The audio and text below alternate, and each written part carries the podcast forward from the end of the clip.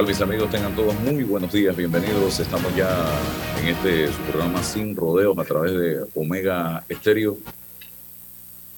Estación radial con cobertura nacional en el tablero de controles Roberto Antonio Díaz. También estará con nosotros en algunos minutos, eh, como todos los lunes, eh, Rolando Rodríguez, periodista del diario La Prensa, y también vamos a tener a César Ruilova, eh, que se deben estar conectados, están conectándose eh, con nosotros.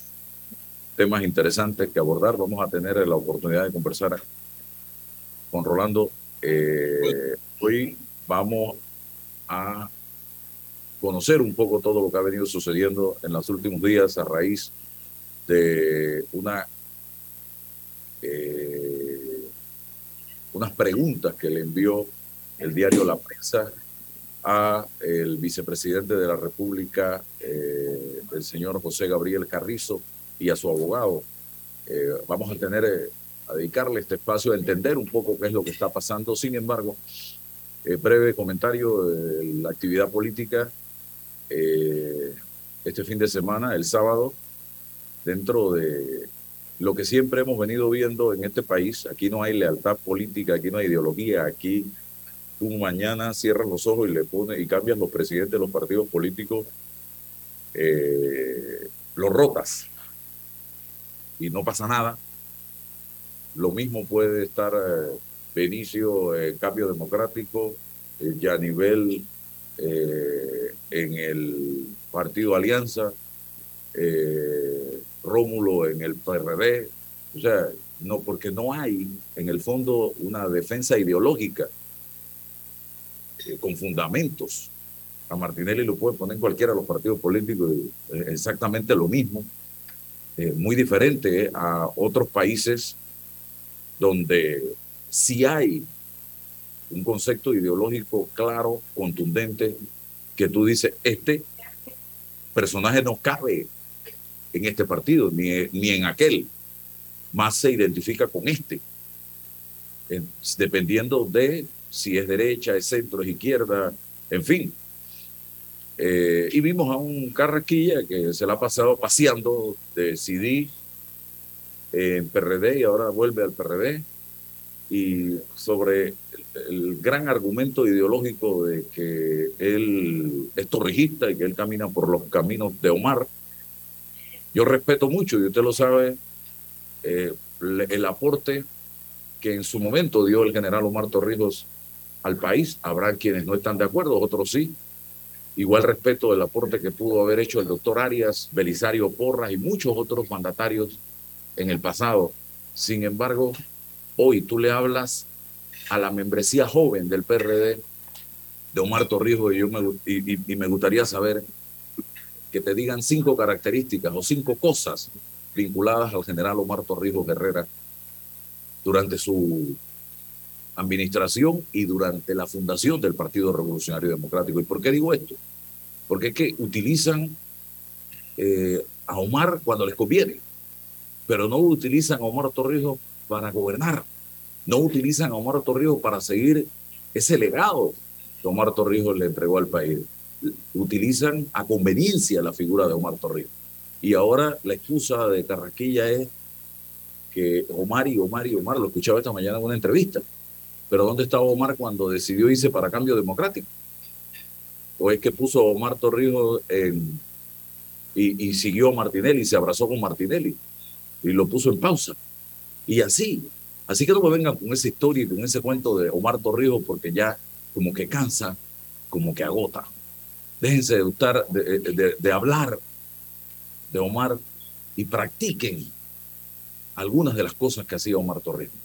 Ayer veíamos al vicepresidente en Chiriquí, totalmente desconectado de la realidad que estaba pasando en la provincia, porque él andaba inscribiendo, cuando de repente vio que las redes estaban inundadas de críticas hasta de Juan Carlos Navarro en su contra, porque estaba era politiqueando y no atendiendo los problemas y las necesidades del pueblo chiricano y cambiaron el chip y de inmediato empezaron a divulgar en las redes, ah, que el vicepresidente está liderizando las tareas de rescate. Estaba haciendo política y estaba pues, buscando inscripciones, hombre.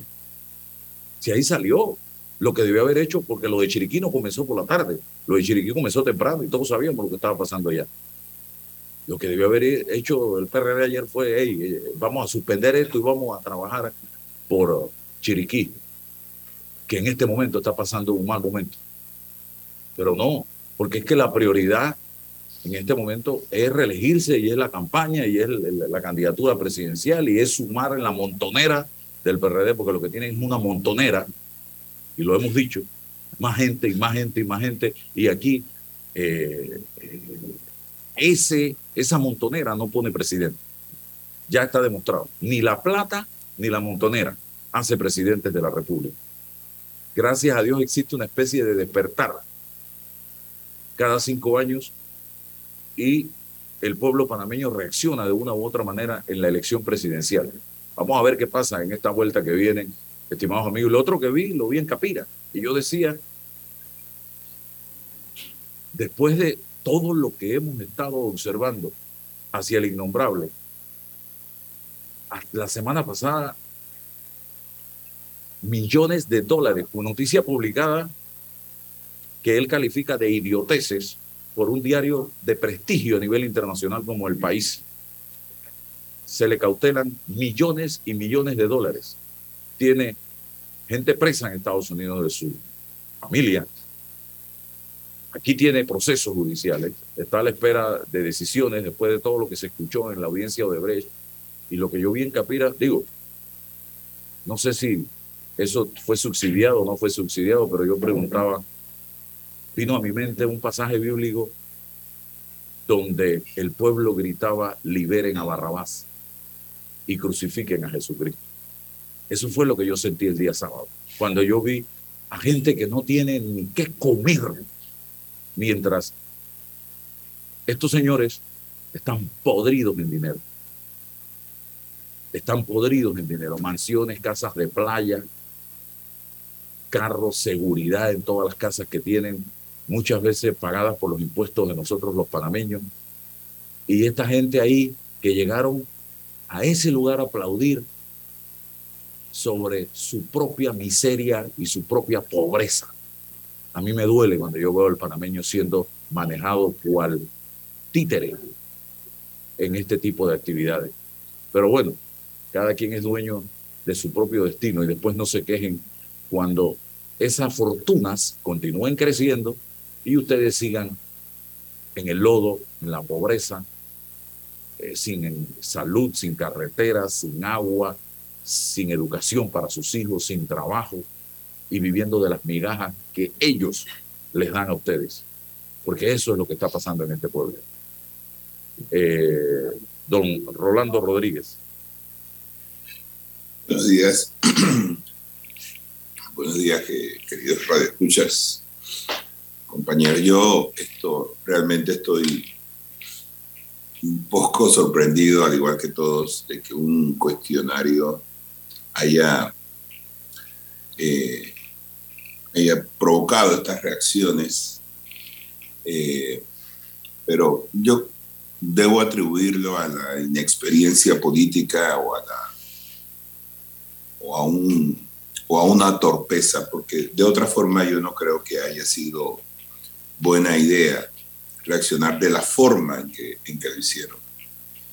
Y a decir verdad, eh, ese, cuestionario, ese cuestionario que contiene 22 preguntas aborda varios temas que creo que el vicepresidente tiene que dar explicaciones sobre eso, aunque recibí parcialmente algunas, aunque no fui autorizado para divulgarlas. Eh, de manera que le corresponderá a él en su momento hacer las aclaraciones que sean necesarias. Y lo que me molesta un poco de todo esto, eh, Álvaro, es que fíjate que estas publicaciones están hechas desde hace, los escritos, los artículos están hechos desde la semana pasada y están listos para publicar. Pero como en estos casos nuestras políticas como periódico nos obligan a esperar una respuesta eh, para este tipo de temas que no que no sea de forma inmediata la, respuesta. Eh, y bueno, le dimos miércoles, jueves, viernes, sábado, domingo. O sea, tuvo oportunidad. Tuvo oportunidad de verlas, discutirlas y en algunos casos me parece que las respuestas eran bastante fáciles para responder a él. El problema es qué iba a responder. Y en estas preguntas, por ejemplo, estoy abordando su relación con un abogado que es su socio, se llama Luis Acevedo Ureña. Em, Ureña, eh, Acevedo Ureña, eh, viene desde muy joven con, con, el vicepresidente en una sociedad que se llama CIE Abogados. Y entonces estaba preguntándole sobre esta asociación, por qué él está en, en, en sus negocios privados, por qué sus fundaciones, por qué eh, se nombra gente del entorno familiar del señor Acevedo Ureña en puestos importantes en el gobierno. Eh, y no obtuve respuesta.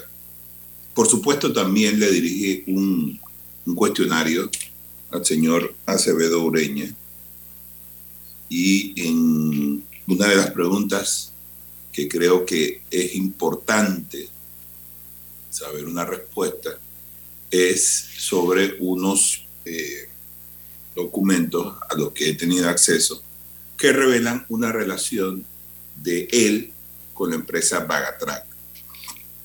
Eso lo publicamos en el día de hoy. Y le hice una pregunta sobre eso, porque esa es eh, los pagos que ha recibido el señor Ureña de Bagatrack corresponden a un periodo importante para la campaña y es, es en 2018, llegando a 2019.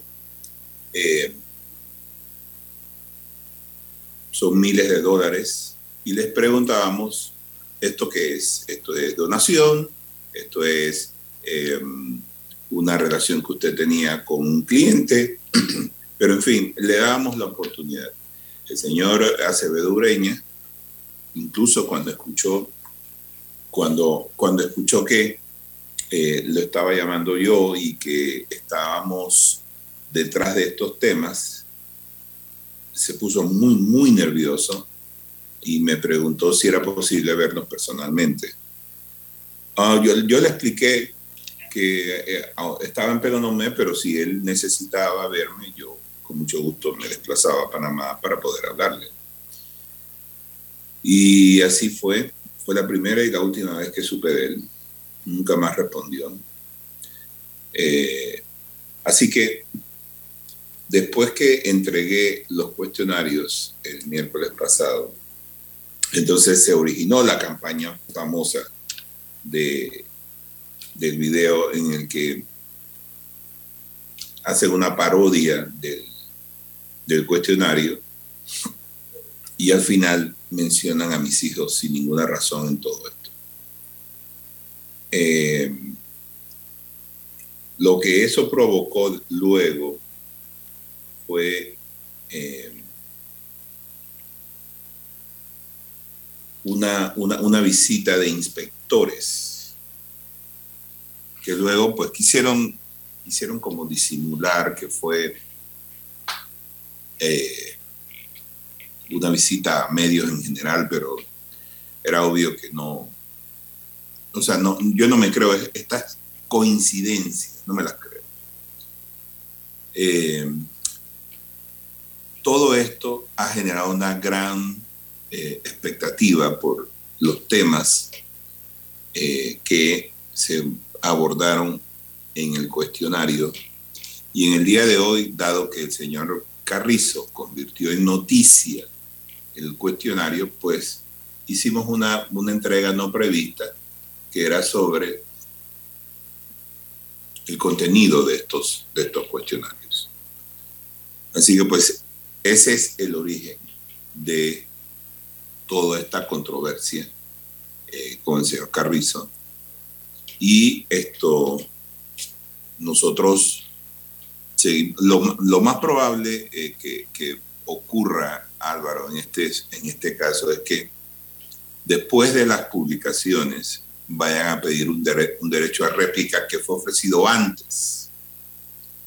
Eh, yo no, no me cabe la menor duda de que incluso tratarán de demandar o, de querellar por difamación o por delitos contra el honor por este tipo de, de publicación. Afortunadamente, todas las, las, casi todo lo que está contenido en, estas entregas eh, se basan en documentos de fuente abierta, es decir, el registro nacional.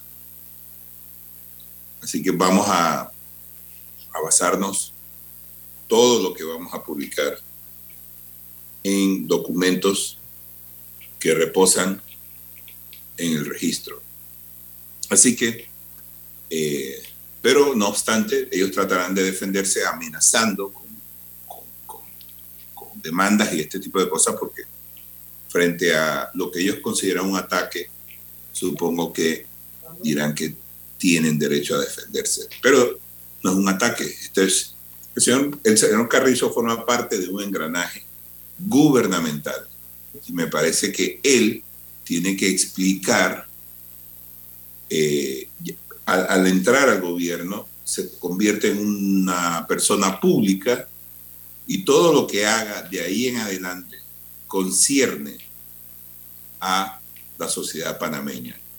Si el señor eh, se va a, a Chile a, a, representar al país, si se va a Naciones Unidas para dar, dar un discurso que da el presidente, si el señor lo ven con un carro que cuesta medio millón de dólares, si lo ven en sí, todo lo que él haga, no importa que sea, se convierte en un asunto que eh, tiene que ver con su reputación, con su imagen como funcionario público y en consecuencia tiene que rendir cuentas sobre ello.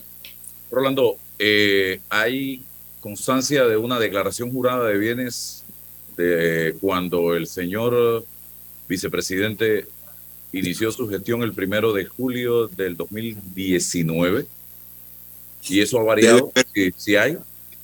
Debe haberla porque es obligación de, de, estos funcionarios presentar una declaración de bienes patrimoniales al inicio y, y a la salida de su, de, de, de, su mandato. ¿Y eso es público? ¿Eso es público? Por supuesto que no lo es. Ese es un problema. Entonces, ¿cuál es la gracia de hacer esa declaración jurada? Si no y es, es una, eso es una pelea que venimos eh, sosteniendo desde hace mucho tiempo. Mira, no solamente debe, debe, debe existir y debe revelarse, sino que además debería hacerse cada dos años al menos. O sea, en, en estos dos años, en, en, mis primeros dos años, reitero mis bienes, eso, siguen siendo los mismos. O, eh, bueno, eh, he vendido mi, mi, casa y estoy comprando un apartamento que me vale tanto y esto es lo que yo debo al banco. O sea, yo creo que por un asunto de transparencia, eh, est estos datos deben ser. Y además una cosa más, Álvaro, si estas cosas se hacen es porque queremos que los ciudadanos también sean eh, eh, eh, vigilantes de los bienes de un funcionario. Si yo estoy en este lugar y veo que al lado están construyendo un edificio y, y, todos los fines de semana yo veo que llega, qué sé yo, el ministro de Obras Públicas a ver cómo está el edificio. Yo tengo que preguntarme si ese edificio es de él. Entonces yo tendría que poder ir a ver su declaración jurada de bienes patrimoniales a ver si esto es una cosa que, eh, se, que se corresponde con su, con su declaración, si tiene el dinero para eso. O sea, ¿Por qué nosotros tenemos que especular sobre estas cosas cuando ya existe un documento en el que el señor y la señora dicen, esto es nuestro patrimonio?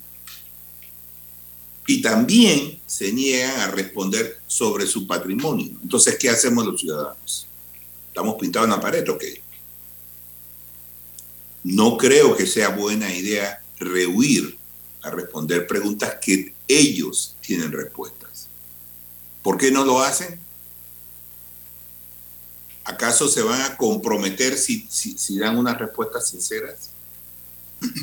Esto es vergonzoso, Álvaro. El vicepresidente de la República comportándose de esa manera y actuando de forma tan torpe en, este, en estos asuntos que conciernen a, a, todo el país. Todo lo que él haga, todo lo que diga, tiene consecuencias para el país. Voy con usted, don César, pero dejo sobre el tapete aquello de que no hagas algo bueno que parezca malo, ni hagas algo malo que parezca bueno, y es un mensaje bíblico. ¿En qué sentido? Todo el mundo sabe que el Ministerio de Trabajo realiza operativos, la DGI puede realizar operativos de toda naturaleza. Nadie dice que no. Esta vez es. en la DGI, eh, Publio de Gracia, y tengo que reconocerlo, en un tuit dirigido a mi persona, dijo que durante su administración en este gobierno no se va a utilizar esta institución para perseguir a nadie de los medios ni, de la, ni, ni, periodistas. Ok, pero me voy al Ministerio de Trabajo. Llegas a hacer el operativo, perfecto, lo que tú quieras, pero que esté allí antes que llegue el Ministerio de Trabajo el canal del Estado. Y segundo, inmediatamente llega una periodista de un medio de comunicación de una persona que todo el mundo sabe el odio que le tiene al diario La Prensa. ¿Cómo se enteró este medio precisamente de eso? Entonces, aquí hay un tufillo a contubernio a exhibir, quién sabe, dijeron que, vamos, ahí vamos a encontrar algo y quién sabe qué vamos a encontrar y vamos a, hacer un escándalo con, porque hay que hundir a el diario La Prensa, que es un medio que ha estado eh, de frente en una lucha constante contra el tema de la corrupción a favor de la justicia, a favor de la democracia, a, favor de la libertad en este país. Entonces, César Ruiloba. Sí, Álvaro, buenos días. Eh, buenos días, eh, Rolando. Buenos días a todos los que nos escuchan en el día de hoy. A veces pienso que hay varios Panamá.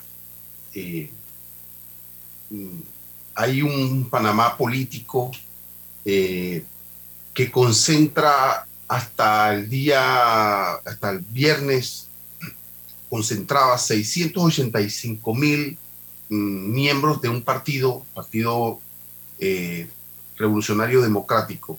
Y supongo que la directiva de ese partido, sus estructuras de poder, eh, llegaron a la conclusión que un movimiento de eh, inscripciones al partido, aumentar su membresía, va a generar desde su, desde su proyecto político mayores perspectivas para el 2024. Y se incorporan a esos 685 mil miembros, 51 mil miembros más. Un partido mayoritario de más de 700 mil adherentes. ¿Qué hace un partido eh, funcionalmente y operativamente con esa cantidad de adherentes? ¿Cómo, cómo sería la vida y cómo es la vida eh, política eh, bajo esa perspectiva cuantitativa? Igual me preguntaba cuál fue el rol del presidente actual de ese partido político. Por lo menos yo no lo vi en el escenario, en los movimientos. La inscripción de un alcalde, eh, las vistas del vicepresidente por un área de la República, fueron los que concentraron mayormente la expectativa política respecto a esto. Pero ¿qué ocurre o qué ocurrió, qué ocurrió con la, estructura de poder de este partido? Y, y, un dato importante, cuando uno empieza a revisar los números, más de 5 mil miembros, nuevos miembros en Bocas del Toro. ¿Por qué? ¿A qué se debe esa, eh, ese liderazgo? Podemos pensarlo, intuirlo. pero fíjense que 5 mil, eh, eh, creo que, fue, el primer, el primer área de, estructura política del PRD que generó esa, esa cantidad de, inscripciones. Un circuito 8-2 en Panamá, Herrera y Los Santos 2 mil y pico cada uno. Entonces, eh, ¿cómo ve el partido bajo esa lógica la perspectiva política y, respecto a su, a su liderazgo? Entonces, eso es uno, ¿no? Lo otro es, tiene que ver con la propia democracia. ¿Qué entienden los, señores a los que se le han otorgado la representación política por cinco años, por un periodo? ¿Qué, ¿Qué, entienden ellos que significa eso? Que no podemos cuestionar el poder, que no podemos censurar el poder, que no podemos provocar un cambio de liderazgo cuando ese poder es ineficiente, cuando ese poder es espurio, cuando ese poder es corrupto o sea, ¿qué es lo que, piensa el que está sentado o los que están sentados en esa mesa, o en esa silla, o en ese trono? Entonces, es un diálogo permanente. Y si los medios de comunicación, en principio, no juegan ese rol, ¿quién lo va a jugar? Y si usted encuentra un cuestionario, una censura, aclárela. Lo, lo, lo que no puede hacer el medio es no darle la oportunidad a usted para que la aclare. El medio tiene la obligación de aclararla. Y usted tiene la obligación, estricta obligación política, de cuanto antes aclarar, acompañar al medio de comunicación, aclarar, presentarle la documentación, porque usted es un administrador de la cosa de todos en este momento. Si usted sale de allí, el medio no tiene por qué empezar a cuestionarlo, salvo algún caso de corrupción, de delitos, tal cual. Pero, esto es fundamental. Y sobre el asunto de la, de la declaración eh, de bienes. Bueno, hay teorías, hay usted, dice, usted dirá, bueno, lo, moral es publicarla, autopublicarla. Mm, bueno, sí, eh, si hay la debida seguridad, si usted se siente seguro, tal cual, usted puede decir, mira, me, pueden después secuestrar, qué sé yo, pudiese tener un argumento. Lo cierto es, lo cierto es que esa declaración reposa ahí en Contraloría y si hay alguna investigación, el fiscal o los que regentan la investigación tiene la legitimidad para solicitarla y, sería un, y, se constituye un elemento base si estamos en un delito de enriquecimiento injustificado. O sea, esa, ese documento está ahí para incorporarse en cualquier investigación formal que exista. Por lo menos existe esa posibilidad y tiene que estar el elemento base que te va a decir, eso usted tenía antes de llegar al puesto y ahora tiene que justifíquenlo. Entonces, es parte de un proceso, puede ser parte de un proceso penal. Pero lo cierto es que, ¿qué piensan? ¿Quién piensa? es que no los podemos censurar, es que no es posible, es que les dimos un cheque en blanco.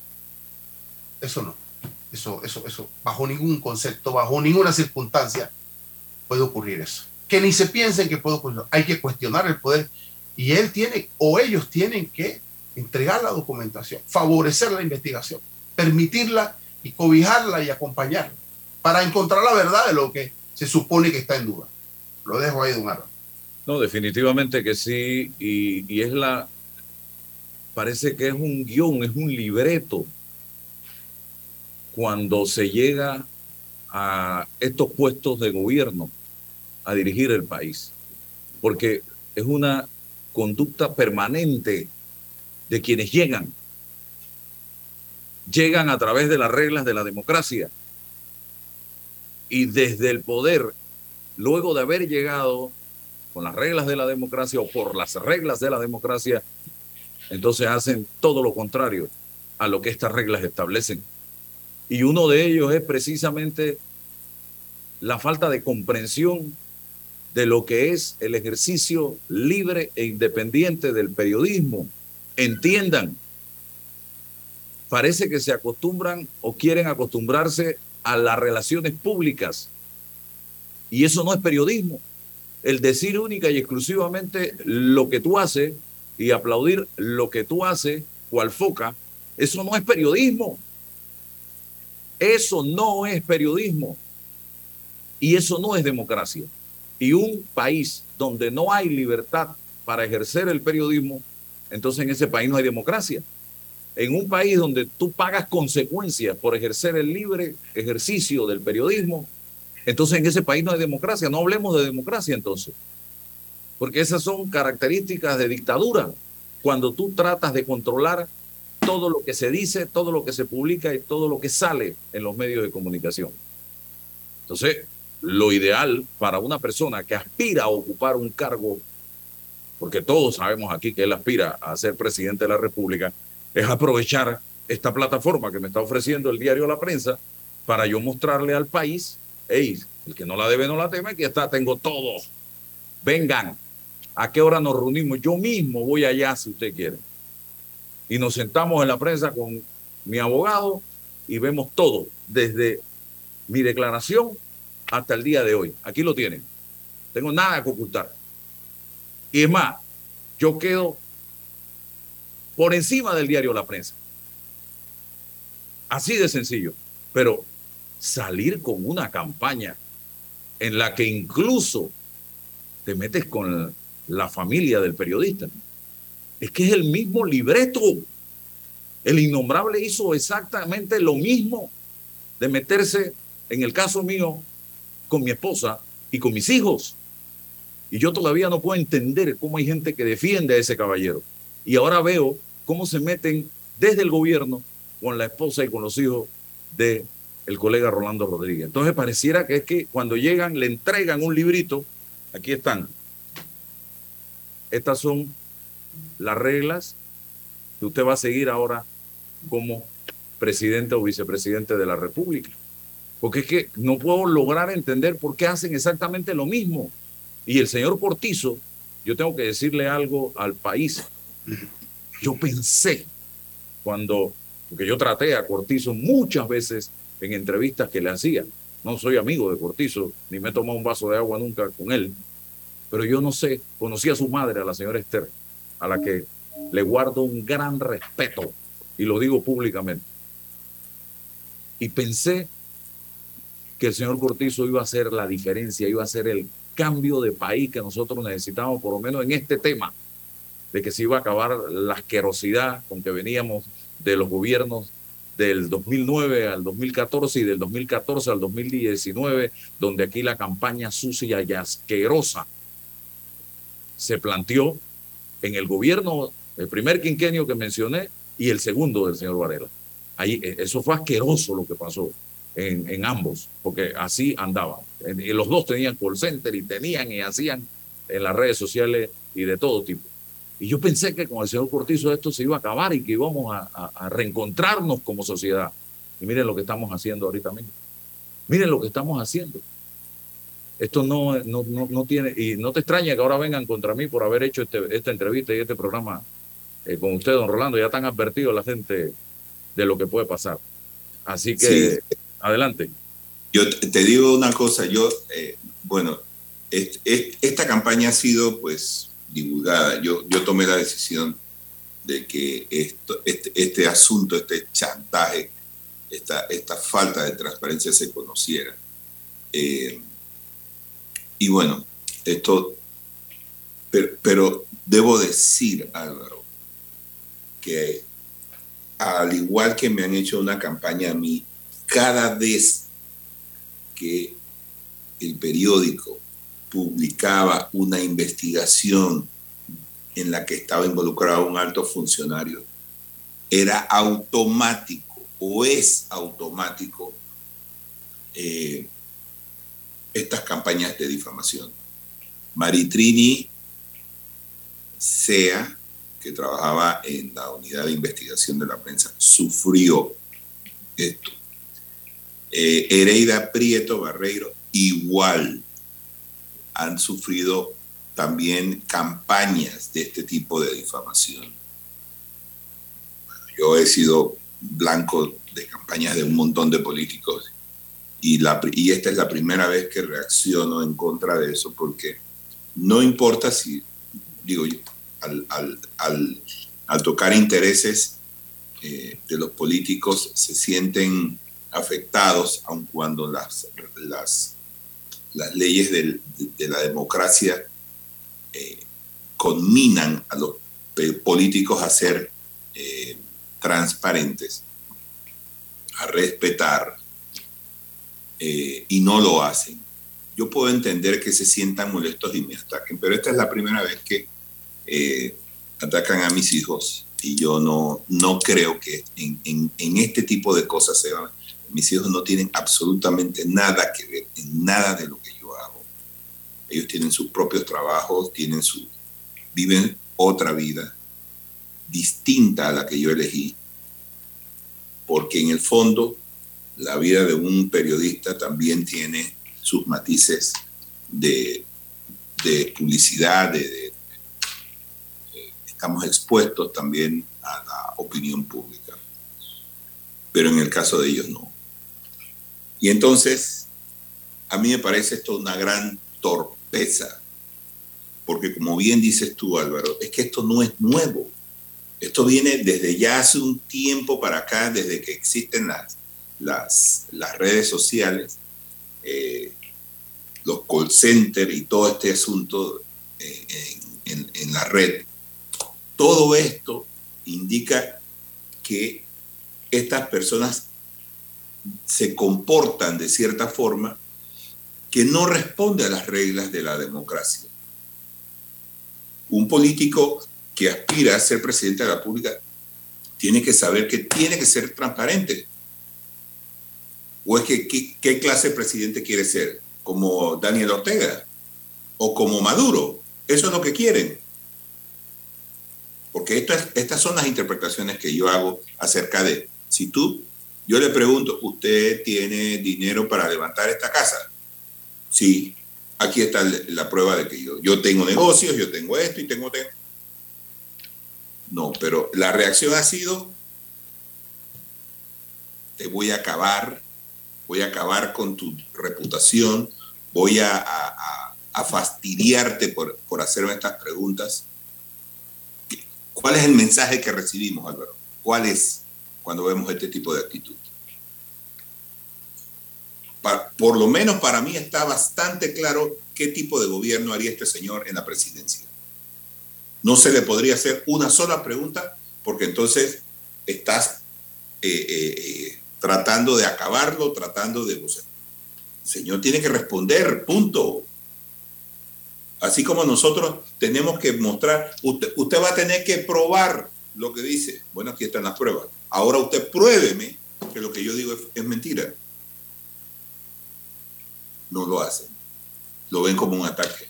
Entonces, este señor, que es joven en la política, que, te, que probablemente tiene un futuro político, se quema con este tipo de actitudes. Él, mismo cava su propia tumba, porque este tipo de actitud no son los de un, de un, de un estadista como él aspira a ser. Esto no es la actitud. Yo estoy seguro que yo me dicen dos, tres cosas del señor eh, Juan Diego Vázquez, lo llamo y me responde. Y me dice, quiero reunirme contigo porque quiero saber qué es lo que tú tienes allí y me des la oportunidad de explicarme. No es la primera vez, Álvaro. Yo he tenido en mis manos investigaciones que dicen que fulano, yo recuerdo una en particular y le pedí al político, necesito hablar con usted porque tengo esto, esto y esto. ¿Sabes qué me dijo? Mira, me dijo, mira Rolando, dame hasta mañana, porque yo tengo todos los documentos para justificar mis posesiones. Digo, con mucho gusto. Álvaro no vino en un día, vino en dos días y me trajo todo. Aquí están, estas son mis cuentas bancarias antes de llegar al gobierno. Esto es lo que yo tenía. Esto, cuando yo vendí mi negocio, esto fue lo que yo tuve me justificó hasta el último centavo.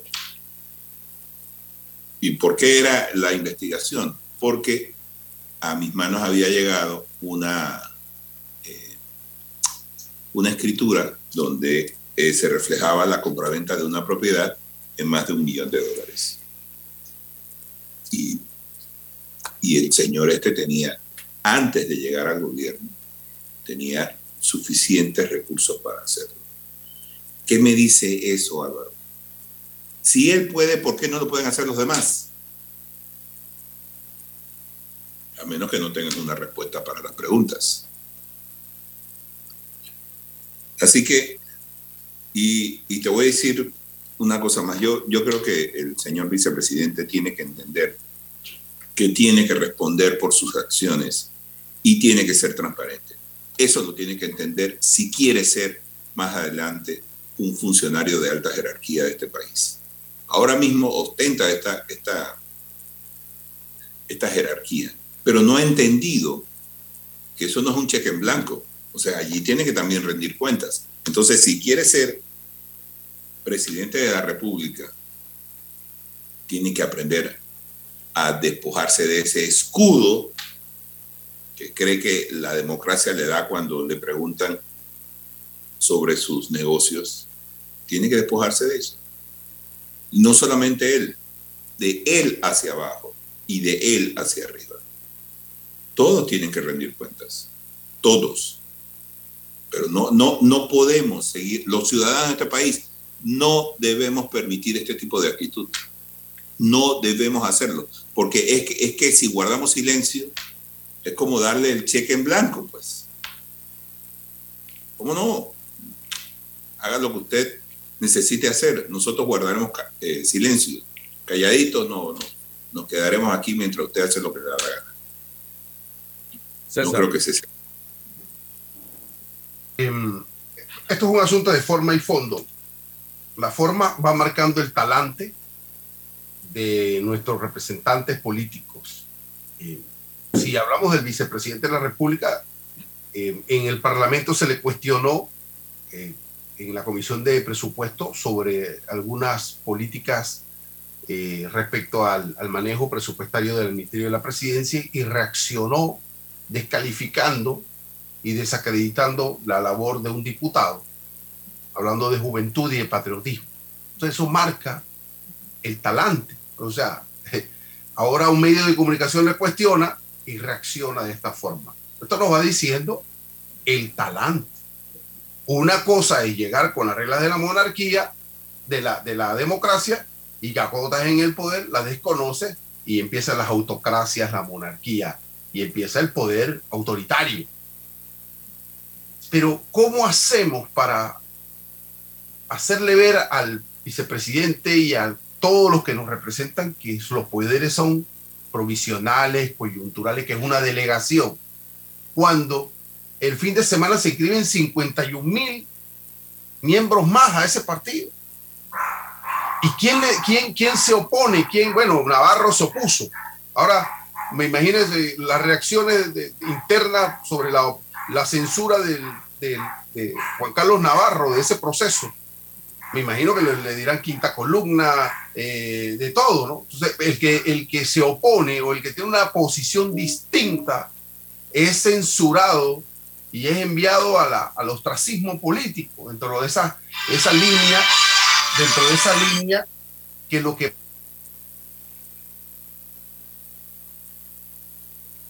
Bien, problemas con la conexión en, internet de César en este momento. Se quedó friciado eh, mientras hacía uso de la palabra. Vamos al cambio y regresamos mientras se ajusta ahí el internet. Adelante, Roberto.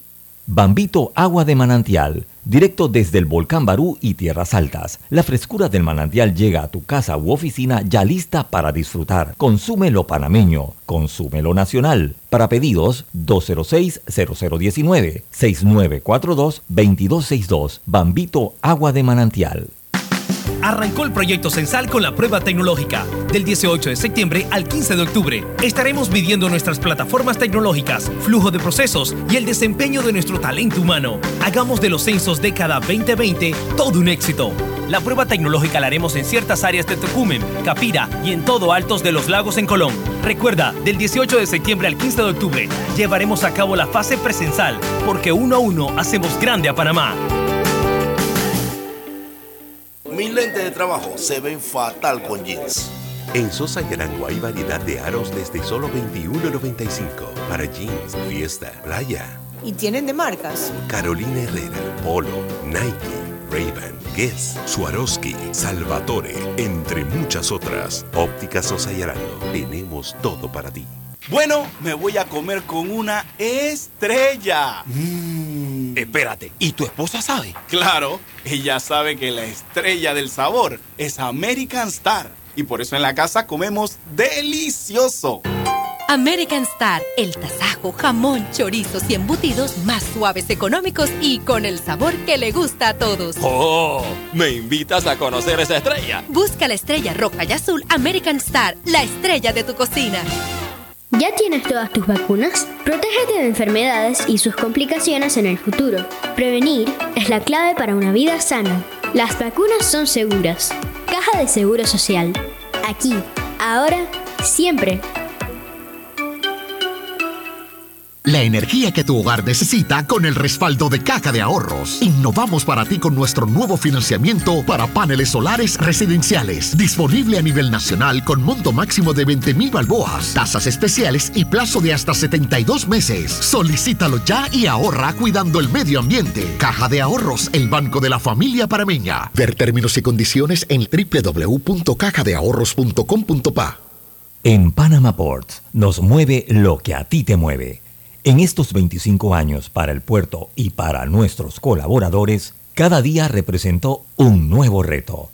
Pero gracias a ese esfuerzo, a esas ganas de crecer y de salir adelante, es lo que nos ha llevado a estar donde nos encontramos hoy.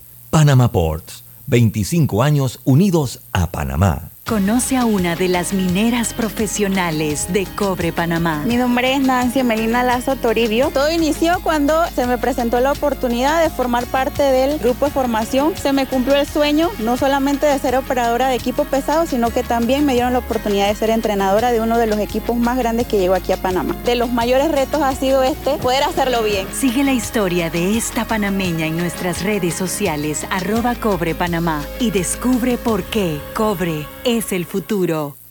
Llega el October Motor Fest y Bahía Motor te trae las mejores opciones para tu nuevo vehículo con sus marcas Honda y Greeley.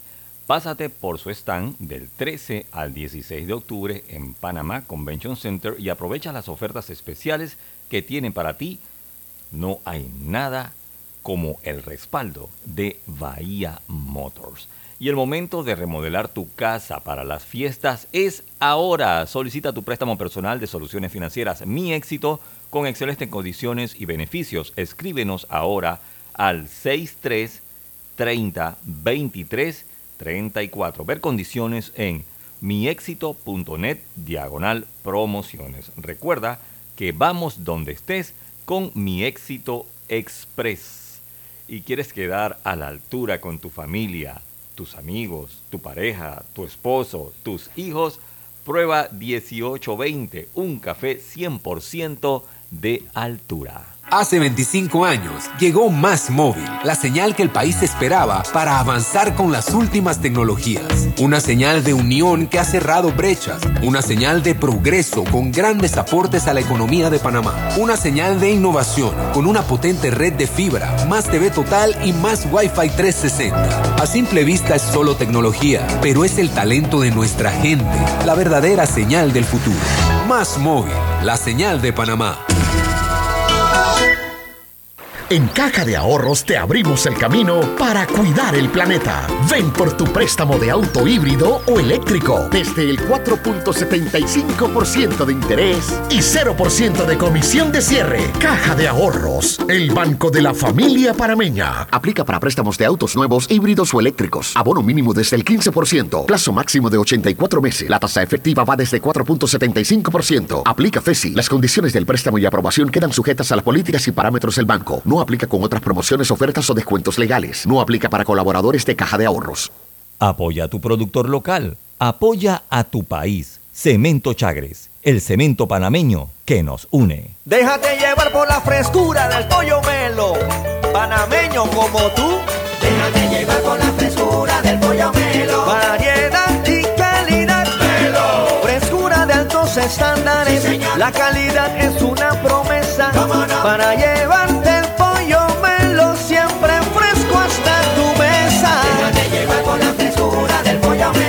Su sabor y calidad lo prefiero. Déjate llevar con la bueno, yo veo que la carretera acá en Lomacobá está avanzando. Yo me dedico a la venta de frutas y vegetales, abastecos, abarroterías y tienditas. Y uno se pone contento, pues, de que con la construcción de todos estos carriles que están haciendo, voy a poder llegar más rápido allá a la ciudad y voy a repartir todo en menos tiempo y ahorrarme plata en gasolina. Ya falta menos. La ampliación del tramo entre el Puente de las Américas y Arraiján lleva más del 50% de avance y al terminar será más fácil entrar y salir de la ciudad, mejorando la vida de cientos de miles de panameños. Ministerio de Obras Públicas, Gobierno Nacional. Arrancó el proyecto Censal con la prueba tecnológica. Del 18 de septiembre al 15 de octubre estaremos midiendo nuestras plataformas tecnológicas, flujo de procesos y el desempeño de nuestro talento humano. Hagamos de los censos década 2020 todo un éxito. La prueba tecnológica la haremos en ciertas áreas de Tocumen, Capira y en todo Altos de los Lagos en Colón. Recuerda, del 18 de septiembre al 15 de octubre llevaremos a cabo la fase presensal, porque uno a uno hacemos grande a Panamá.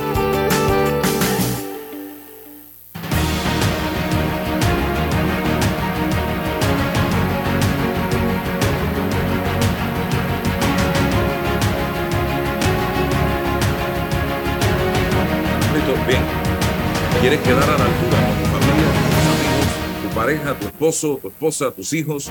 Prueba 1820. Un café 100% de altura. Don César. Sí, decía antes del cambio, Álvaro, que esta lógica de ir incrementando la membresía en los partidos, bueno, ¿de qué se trata, no? Todo esto y, y cualquier voz disidente, eh, lejos de la, de la, o separado de la línea eh, vertical que se genera en, estos, en esas estructuras políticas, es tomado como, como un paria, como una quinta columna. Entonces, ¿cuál es la lógica no? interna de los, de los partidos políticos? Por eso la crisis. Y esta crisis en los partidos políticos también se genera en las comunidades, en las sociedades. Yo empiezo a preguntarme qué opciones tiene un funcionario público para contradecir las líneas de, de los mandatarios. Imagínese allí cuando la persona depende de su trabajo, no puede hablar contrario a los intereses o a la persona de los que ostentan el poder, si están en el mismo partido político o en el gobierno. ¿Qué, qué espacio tienen estas personas? Si no someterse a esa lógica. Entonces, eh, veíamos el, el caso en México, asesinaron a una legisladora que se atrevió a decirle al poder eh, de frente, corruptos, vinculados al narcotráfico, al crimen organizado, y a la semana siguiente la asesinaron. Y, y México se dice una democracia, pero cuidado, que está en especie de un Estado fallido, sin institucionalidad. Entonces, queremos caer en todo esto. ¿Qué, qué se siente estar en esa, ese esquema de poder? donde todo, todo el mundo te saluda, una veneración. Y, y, los medios institucionales y las formas institucionales de, contradicción, de censura, de poder criticar políticamente al poder, es parte de, la, de, esta, de este sentido, de esta lógica por lo que estamos. Pero no convertir la pseudodemocracia en una oligarquía o en una autocracia. Eso no se vale. No se vale. Y es de responsabilidad de nuestro pueblo que delega, delega ese poder que es, insisto, provisional. Es un poder que debe estar ajustado a los designios de la ley, de lo que se puede hacer, establecido por la ley. Esa es la lógica de la democracia representativa. Pero una vez que llegan allí, se sienten que de, desconocen la ley, desconocen las reglas del juego y se sienten superior psicológicamente superior a todo el resto de la masa. Y eso no es cierto. Ahí han quedado en las estelas de nuestra experiencia los antiguos ministros, los antiguos expresidentes, los antiguos directores de instituciones. Un mortal más. Entonces, mírese en ese, espejo. Y si quieren otras oportunidades de liderazgo político, tienen que entender las reglas. Tienen que someterse a las reglas porque esa es la regla de la república, no de la monarquía. Entonces váyanse para vivir en monarquía. Y nosotros no podemos permitir ni siquiera ese intento. Entonces, cuando los cuestionan políticamente, tienen que estar abiertos. No digo que nos den la razón, pero tienen que estar abiertos al cuestionamiento, a la crítica, a la contradicción. Demuestre su talento político, demuestre su gestión, su manejo político cuando se le cuestiona, porque todo el mundo fácilmente, sin cuestionamiento, sin críticas, camina bien, fácil. Es un extraordinario líder. Dedíquese señor vicepresidente, a resolver los temas del seguro social, a las contradicciones fundamentales de la democracia. Tenga esa amplitud. Si usted quiere en el 2024, como pretende, ser un candidato para la presidencia, demuestre ejecutoria soy. ¿De qué? De un hombre demócrata, no de un monarca. Y el talante de hoy está mostrando a un hombre que es muy sensible a la crítica política. Entonces vaya cambiando. Ese talante, porque, bueno, Noriega con las armas, Noriega con las armas, pero después de la democracia, a nada, ningún panameño le vamos a permitir talantes autocráticos o de monarca, o de, o de, o de dictador. Ya no más con eso. Ni nosotros ni nuestros hijos van a permitir, ni deben permitir ese talante en este país. Un demócrata es eso precisamente. Un hombre que tiene una visión de debate, de debate permanente, debe provocar el debate, debe pedir el debate, cuestionenme, pídanme cuentas. Ese es un demócrata. Sí, y no lo, no lo. Yo recuerdo la discusión que tuvo precisamente la que acabas de mencionar, la de Juan Diego Vázquez y, y este señor en, el, en la comisión de presupuesto. El talante ahí dijo todo. Es fue ni, siquiera el fondo, eh, fue la forma en que reaccionó. Lo que, lo, que, lo que deja una estela de preocupación en la forma en que él se conduce. El panameño que se, que se opuso al Torrijos Carte no es panameño, no es patriota. ¿Quién dijo eso? Es demócrata. Pero por el amor de Dios, estamos construidos, este país está construido de esas contradicciones. Y todas, el todas. Que, y el panameño que, que, fue oposición a Torrijos tampoco tiene derechos. O sea. Entonces, eh, eh, Carrasquilla, en los 10 años que se fue para el cambio democrático, ¿dónde entonces cómo quedamos entonces? No es patriota, ahora sí lo es. Sí. Ahí está, ahí está la respuesta. Ya y se le limpiaron sus pecados el sábado. Ya, exactamente. Y los 10 años que hacemos con los 10 años. Entonces no era patriota. Ah, pero ahora sí lo es porque conviene al, al, al 2024. Esto, Hombre.